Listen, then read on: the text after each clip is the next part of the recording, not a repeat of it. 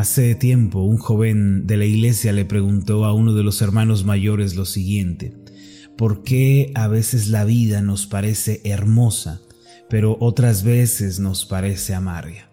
El hermano mayor le respondió, porque a veces nuestro corazón está lleno de esperanza, pero otras veces se opaca por la desesperanza. Escuché sobre esta conversación hace tiempo mientras este hermano me platicaba acerca de los consejos que le dio a un joven de la congregación. Mis amados, lo que hay en nuestro corazón y en nuestra mente es algo sumamente importante. Aquello en lo que estemos enfocados, lo que llene nuestro corazón, eso va a determinar el rumbo de nuestra vida. Algunas personas por la mañana al despertar toman las gafas de la frustración, el desánimo, la desesperanza y a través de ellas están mirando la vida. Eh, entonces llegan a sentir que la vida es injusta, que no hay esperanza para el porvenir y que todo les sale mal, se sienten heridos y frustrados. Sin embargo, hay otros que al amanecer se levantan, se ponen las gafas de la esperanza y entonces eh, cuando les sobrevienen los problemas, ellos dicen esto es una bendición, es una oportunidad para ver un milagro de la gracia de Dios. Tales personas, mis amados, agradecen, ellos bendicen al Señor porque comprenden que hay futuro y esperanza aún en medio de las adversidades de la vida. Lo cierto es que el corazón influye en el estilo de vida de una manera en la que muy pocas veces nos percatamos. Está la influencia del corazón en la vida que todo cuanto hay en él, sea bueno o malo, positivo o negativo, se manifestará en cómo hablamos, en cómo nos movemos, en cómo actuamos y en la manera en la que tratamos a los demás. Es imposible vivir de manera diferente a como se es en el corazón. Proverbios 23, versículo 7 refleja esta verdad cuando dice acerca de un hombre, porque cuál es su pensamiento en su corazón, tal es él. Este pasaje significa que así como es el corazón, así es también la vida. Hay corazones en los cuales habita la amargura, habita y coexiste el pesimismo, la derrota, el rencor, y todas estas cosas inevitablemente fluirán de él. Pero cuando hay un corazón en el que habita la paz, en donde reside el gozo, la esperanza, también estas cosas, mis amados, fluirán de ese corazón. Hoy en día encontramos gente muy enojada, airada, desilusionada, gente desesperada, pero ¿de dónde vienen todas estas cosas? La respuesta es del corazón. Todo se origina en nuestro interior antes de que la ira se manifieste o el rencor, el odio eh, lleguen a manifestarse en una persona, primero tienen que estar en su corazón.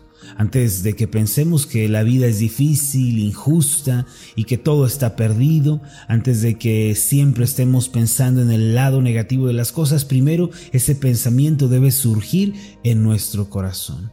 Mis amados, la Biblia nos revela que el corazón determina la vida.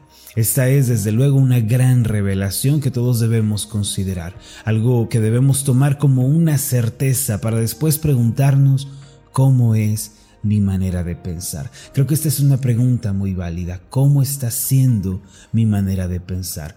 ¿Qué clase de pensamientos he estado guardando en mi interior el último mes? ¿Cuáles han sido los pensamientos que he estado cultivando en mi interior la última semana? Pensamientos que me he permitido.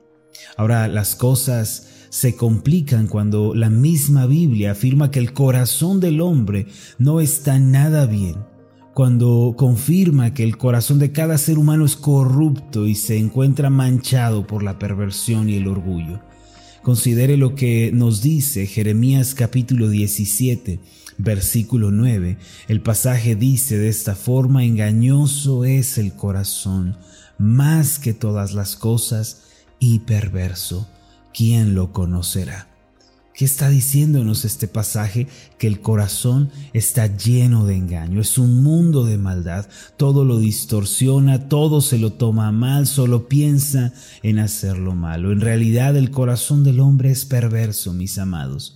Esto significa que el centro de mando del ser humano se inclina hacia las cosas corruptas y perversas. Obviamente esto no significa que el ser humano sea lo peor que puede ser. Significa que todas sus inclinaciones, todos sus deseos, sus afectos están marcados por la perversidad. Y de algún modo, tarde o temprano nos encontramos inclinándonos hacia lo malo y negativo. No obstante, en un principio Dios no creó al hombre como un ser corrupto y pecaminoso. Dios no nos creó en un estado de perversión y de quebranto. La Biblia nos enseña que Dios creó al hombre a su imagen y semejanza. Génesis capítulo 1 versículo 27 dice lo siguiente, y creó Dios al hombre a su imagen, a imagen de Dios lo creó, varón y hembra los creó. ¿Qué significa este pasaje? La imagen y la semejanza que este pasaje menciona no es eh, algo en relación a lo femenino o masculino. No es que el hombre tiene cuerpo porque Dios tenga cuerpo, el hombre tiene brazos porque Dios tiene brazos y Dios plasmó esa imagen física en el hombre. No, Dios es espíritu y como tal Él no tiene una forma física, corpórea. La imagen y la semejanza a la que se refiere este pasaje es que Dios creó al hombre y a la mujer y plasmó en ellos su justicia, su santidad y su verdad. Esa es la imagen y semejanza que el ser humano tiene de parte de Dios. En un principio el hombre conservaba estas cualidades. Era un ser justo y recto en el cual no había pecado. Era santo, puro, limpio, sin ningún tipo de contaminación. Y era a su vez verdadero, que quiere decir con un carácter honesto, sin engaño. Esta fue la manera en la que el hombre fue creado. Ahora, ¿de dónde surgió la perversidad y la corrupción del hombre? Esto tuvo lugar cuando Adán y Eva pecaron y dieron la espalda a Dios para vivir vidas egoístas y arrogantes. Cuando Adán y Eva, seducidos por la serpiente, decidieron ser rebeldes a Dios y comer del fruto prohibido, entonces por causa del pecado se corrompieron. Por eso a partir de entonces todo el género humano vive en medio de la corrupción y del pecado. Romanos capítulo 5 versículo 12 nos dice lo siguiente, por tanto como el pecado entró en el mundo por un hombre y por el pecado la muerte, Así la muerte pasó a todos los hombres por cuanto todos pecaron. En síntesis, el corazón del hombre se volvió corrupto, malo, perverso, una vez que dio la espalda a su Creador. Al dejar a Dios, el hombre se corrompió. Si unimos el pensamiento que acabamos de mencionar en un principio con este y decimos que el corazón eh, determina la vida, pero a la luz de la escritura vemos que el corazón es corrupto, es engañoso, es perverso de nacimiento. ¿Cuál es? la esperanza entonces. ¿Qué esperanza tenemos? Yo pregunto, ¿tenemos esperanza el día de hoy o estamos condenados a vivir movidos por un corazón corrupto? Dios hace una promesa importante, extraordinaria y asombrosa para todos nosotros. Si bien Él nos creó con una imagen de justicia, de santidad, de verdad, pero esa imagen se vio distorsionada cuando Adán y Eva dieron la espalda a Dios, y si bien el corazón determina la vida, hay una esperanza para nosotros. En Ezequiel capítulo 36, versículo 6, se nos da una promesa esperanzadora. Dice así, os daré corazón nuevo. Y pondré espíritu nuevo dentro de vosotros, y quitaré de vuestra carne el corazón de piedra, y os daré un corazón de carne. Qué preciosa es esta promesa, mis amados, que tenemos de parte de Dios. Es la promesa de un corazón nuevo.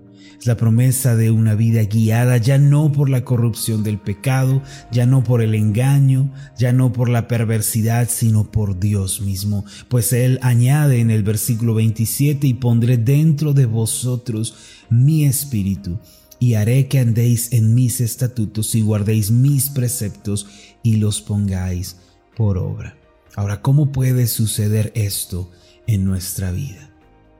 ¿Cómo podemos llegar a tener ese corazón nuevo, la Biblia nos dice que a pesar de ser pecadores, Dios ha mostrado su amor y su misericordia para con el hombre. Sin embargo, ese amor no se encuentra en la religión, no está en la filosofía ni en la tradición, no se encuentra en la psicología moderna, se encuentra solamente en Jesucristo, quien murió en la cruz del Calvario. Romanos capítulo 5 versículo 8 declara una tremenda verdad para nosotros. Dice de esta forma, mas Dios muestra su amor para con nosotros en que siendo aún pecadores, Cristo murió por nosotros. Desde la cruz de Jesús, Dios anuncia al mundo su pedido de reconciliación.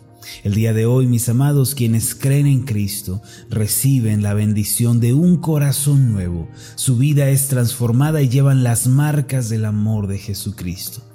Hace tiempo leí una anécdota titulada Cicatrices de Amor. Decía que un día caluroso de verano un niño decidió ir a nadar en la laguna detrás de su casa, salió corriendo por la puerta trasera y se tiró al agua y nadaba feliz aquella tarde. Sin embargo, no se daba cuenta de que un cocodrilo se le acercaba a gran velocidad hacia sus espaldas. Su padre desde la casa miraba por la ventana y vio con horror lo que sucedía. Enseguida corrió hacia su hijo gritándole lo más fuerte que podía. Oyéndole, el niño se alarmó y comenzó a nadar hacia su padre, pero fue demasiado tarde. Desde el muelle, el papá agarró al niño por los brazos justo cuando el cocodrilo agarraba sus piernas. El padre jalaba determinado con toda la fuerza de su corazón. El cocodrilo era por supuesto mucho más fuerte, pero el papá era mucho más apasionado y su amor le impedía rendirse. Una persona que escuchó los gritos se apresuró hacia el lugar y con una pistola mató al cocodrilo. Finalmente aquel niño sobrevivió y aunque sus piernas eh, sufrieron bastante, aún pudo llegar a caminar. Cuando salió del trauma, un periodista le preguntó al niño si quería enseñarle sus cicatrices, las que estaban en los pies. El niño levantó la cobija y se las mostró, pero entonces con una gran sonrisa, este niño descubrió sus brazos y dijo, las cicatrices que más me marcaron fueron estas. Eran las marcas de las uñas de su padre que habían presionado con fuerza. El niño continuó diciendo las tengo porque papá no me soltó y me salvó la vida. Nosotros también tenemos las cicatrices de un pasado doloroso. Fuimos atrapados por las fauces del pecado. Algunas cicatrices fueron causadas por nuestra propia desobediencia, nuestro propio pecado, pero las huellas más importantes son las de Dios que en la cruz de Jesús nos sostuvo con fuerza para que no fuésemos destruidos. Para recibir, mis amados, la bendición de un corazón nuevo, es preciso que creamos en Cristo como Señor y Salvador personal y que creamos que su sacrificio es completo y perfecto. La cruz de Jesús significa que Dios nos amó hasta lo sumo, que nos dio la segunda oportunidad y que nos invita a recibir la bendición de un corazón y un espíritu nuevo. Dios sabe que la humanidad quedó corrupta, se corrompió por el pecado, pero Él abrió una brecha de esperanza para todos los que creen en Cristo. Cuando creemos en el Señor Jesús, depositamos nuestra esperanza en Él, recibimos la bendición del nuevo nacimiento. Y esto implica un corazón y un espíritu nuevo, como lo declaró el profeta Ezequiel. Quien cree en Jesucristo y pone toda su confianza en Él, recibe la bendición de un corazón nuevo. Mis amados, hoy es un día importante porque Dios nos invita a venir a Cristo para nacer de nuevo. El día de hoy acepte el pedido de reconciliación que Dios hace por medio de la cruz. Así su corazón podrá ser renovado y capacitado para vivir en felicidad y en esperanza. Su corazón estará capacitado para recibir los pensamientos de Dios y entonces fluirá de dentro de nosotros ese río de agua viva, ese río de esperanza, ese río de felicidad y de paz. Permítame hacer una oración por usted.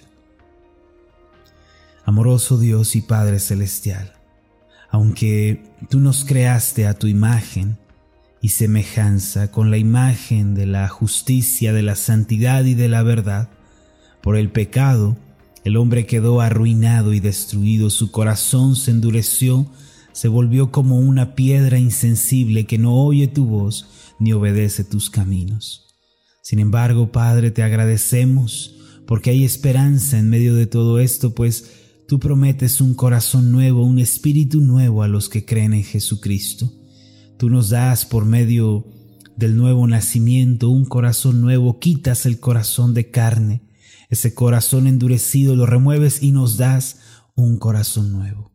Gracias Señor por esta esperanza, que todos nosotros podamos poner nuestra confianza total y nuestra esperanza solo en Jesucristo y en nadie más, que solo en Él confiemos y en Él descansemos. En el nombre de Jesús hacemos esta oración. Amén y amén. Hola, ¿qué tal? Mi nombre es Marlon Corona, soy el pastor de la iglesia Ascender en la ciudad de Zapopan, Jalisco, en México. Le agradezco mucho por haberme seguido con esta meditación. Mi oración siempre es que usted sea prosperado en todas las cosas y goce de una buena salud, así como prospera en su alma. Lo invito a que ore por las meditaciones Ascender y le pregunte a Dios cómo puede usted ser de bendición para este ministerio. Las meditaciones Ascender son impulsadas y apoyadas por nuestros oyentes. Reciba un fuerte abrazo de mi parte. Que Dios le bendiga. Hasta la próxima.